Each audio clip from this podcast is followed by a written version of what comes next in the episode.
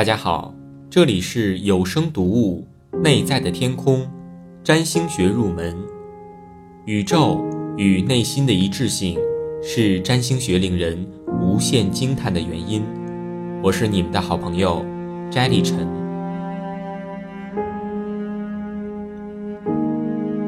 第二部分，词汇，第五章，星座，金牛座。元素：土，模式：固定，原型：大地之灵，音乐家，沉默者。符号：被白羊座滚烫的火炉烧得精疲力尽之后，意识开始寻找清凉的池水、古老的石头的安慰。从绿叶间传出疗愈的鸟鸣，他寻找宁静。他用交响乐取代高谈论阔，用寂静取代激情。精神不再被战斗之火点燃，他将饱经风霜的手伸进土地中，感觉种子、泥土和地球自身的机体。金牛座的符号就是一头公牛，不过不是一头对着斗牛士红布发怒的野兽，也不是一头凶猛的公牛，而是一头。安静的公牛，在阳春四月，它独自站在一棵橡树底下，静静地看着绿草、太阳、牛群和大地。没有任何事情让它害怕。白羊的恐惧姿态消失了。金牛对自己的世界具有如此的掌控力，它是如此超越恐惧之上，以至于无惧本身对它都没有意义了。白羊的战争已经取胜，金牛获得了宁静。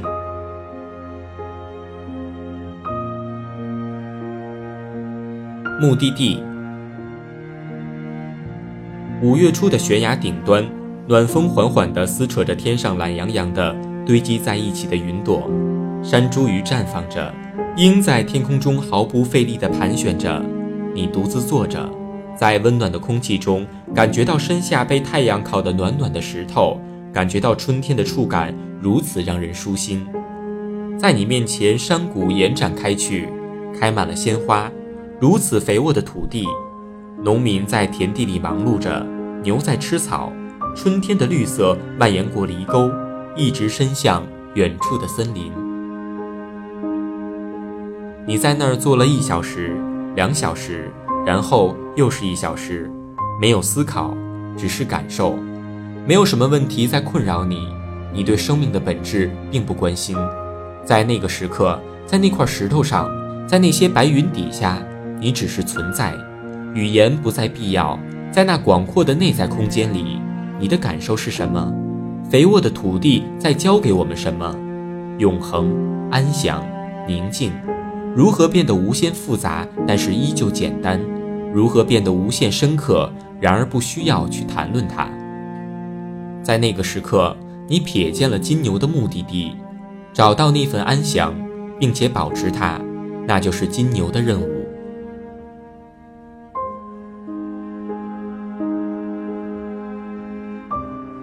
策略，并非所有的金牛都热爱大自然，但是在山顶坐着是一个基本的进化方向。地球母亲就是金牛主要的老师，她抚慰精神，教导简单和平静。在树林中进行一次散步，在泉水边静静地待一小时，夜晚走过沙漠的灌木丛，这些比任何说话疗愈带给金牛的宁静都要多得多。如果命运将金牛带到城市里，这并不代表一定会出现心理的灾难。纯正的金牛总是会选择乡村的舒适和安静，但是没有一个人会完全只是某一个星座的体现。其他力量可能会将一个金牛能量很强的人带到都市里，在那个环境里要维持宁静是更难的。对一个生活在都市里的金牛来说，定期离开城市是很重要的。可以是周末的登山，或者在乡村的小旅店待几天，有一间满是植物的屋子也会有所帮助。一只猫或者狗也能帮助它跟地球保持强烈的连接。地球母亲有一个暗中的姐妹，如果我们看到她们中的一个，另一个肯定也离得不远。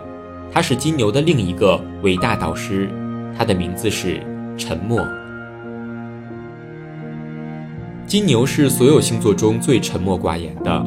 那些被金牛能量所驱使的人，发现说话是一件很难的事儿。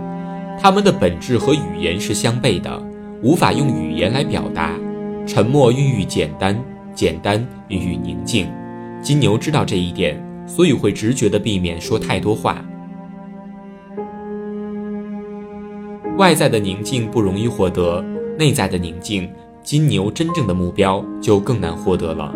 但是还有一个导师会提供一个策略，让人感到矛盾的是，它是音乐。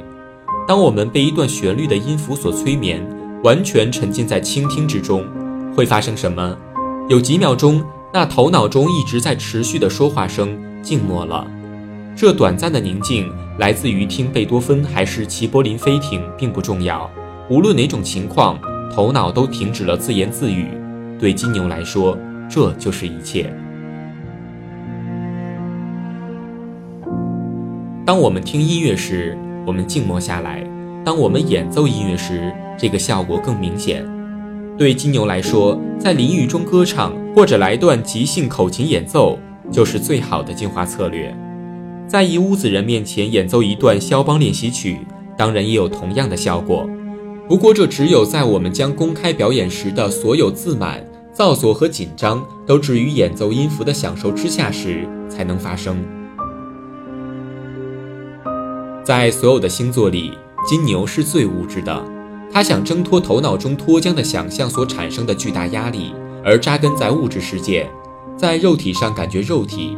手伸进泥土中，手指轻抚一把上好的旧小提琴，用粘土、油漆来创造，或者即使是打扫房间，或者切菜，都是自我疗愈的活动。他要通过身体抵达，他不会超越肉体，而是纵情于其中，发光于其中。欢庆于其中，金牛必须要去碰触，这是最基本的。他通过他的感官、皮肤、指尖来找到世界，他永远无法只是通过他的头脑来找到它。我们感觉到大地在我们的脚下，听到音乐在我们的耳朵里，感觉到伴侣的身体贴在我们的身体上。生命的本性，谁知道呢？谁去想它呢？管它呢？完美的此刻就是生命的本性，谈论只会给他再次罩上面纱。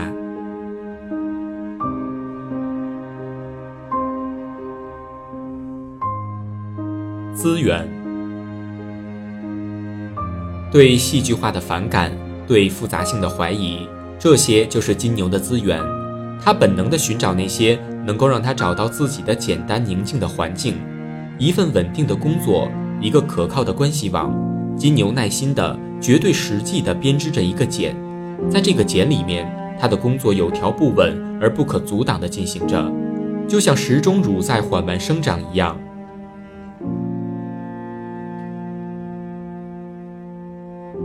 珍妮有一个新的心理医生，他擅长的是新弗洛伊德，他擅长的是新弗洛伊德轮回式疗法。珍妮很高兴，在这么多年黑暗的摸索之后，终于找到了最终的答案。比利现在的印度名是巴关，这个名字比他上个月的印第安名还难念。山姆找到了上帝，安找到了高潮，乔找到了自己。对金牛来说，上述行为都是在发疯。他耸一耸肩膀，觉得此刻就活得很好。他向后躺在自己的皮椅上，他感觉着苹果脆脆的口感。他看着自己的孩子，他感觉到自己房子的坚实，感觉到自己身体的健康，并且在无法言说的内在深处，在一个无法探测的沉默部分，他能感觉到一些其他星座无法感觉到的东西。他感觉到敬畏。阴影。不朽的庞然大物通常都是金牛所找寻的宁静的象征，比如山。还有大橡树，它们指引着他，但是他也许会忘记这一点，而只是去累积物质安全感。这就是金牛的阴影，他找寻的是内在安全感所孕育的宁静，但是却可能被宁静的外在影射所迷惑。金钱、财产、地产、退休计划。安全感并不邪恶，它不是问题，但是它可能会构建出一种对金牛产生致命吸引力的愚人的黄金。如果金牛屈服于安全感的诱惑，那么它所有永恒的宁静都会毁灭，取而代之的只有一种麻木的扼杀精神的稳定。金牛能够让自己无聊致死。对金牛来说，有一个十字路口是他迟早都要面对的。一方面，他看到一条物质安全的路是可预测和稳定的，它很可能是一条诚实和道德的路，对所有人都无害，除了对金牛自己。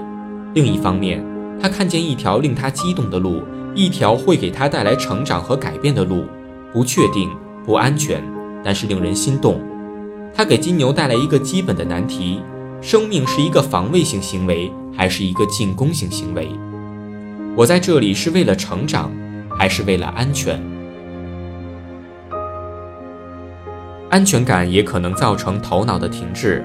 我们在这里发现了人们常说的金牛的顽固，如同所有的固定星座一样，金牛是意见坚定的，虽然有时候一开始并不明显。很多时候，他表面上安静，没有太多的意见，但是可不要将这错认为是软弱无力，因为在安静的下面有一个钢铁的意志，给金牛带来了一种能力，完成任何他决心要做的事。但是这也会带来一种不变通。顽固可能会造成体验的狭隘和没有想象力的反应，让人无法进行那种存在主义式的凭着信念的纵身一跃，而这正是生命的基本要素。我们成长并改变，在此过程中，我们的自我形象以及与之相应的态度也必须改变。金牛可能会在这方面失败，就像那些指引着他的古老的山一样。金牛可能会说：“我昨天、今天和明天都是一样的。”然后所有一切都失去了。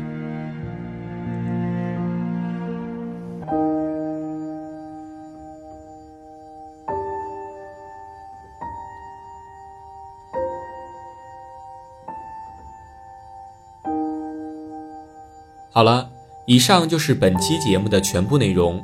如果你有任何的建议，可以直接给我留言。我是斋李晨，我们下期节目再见。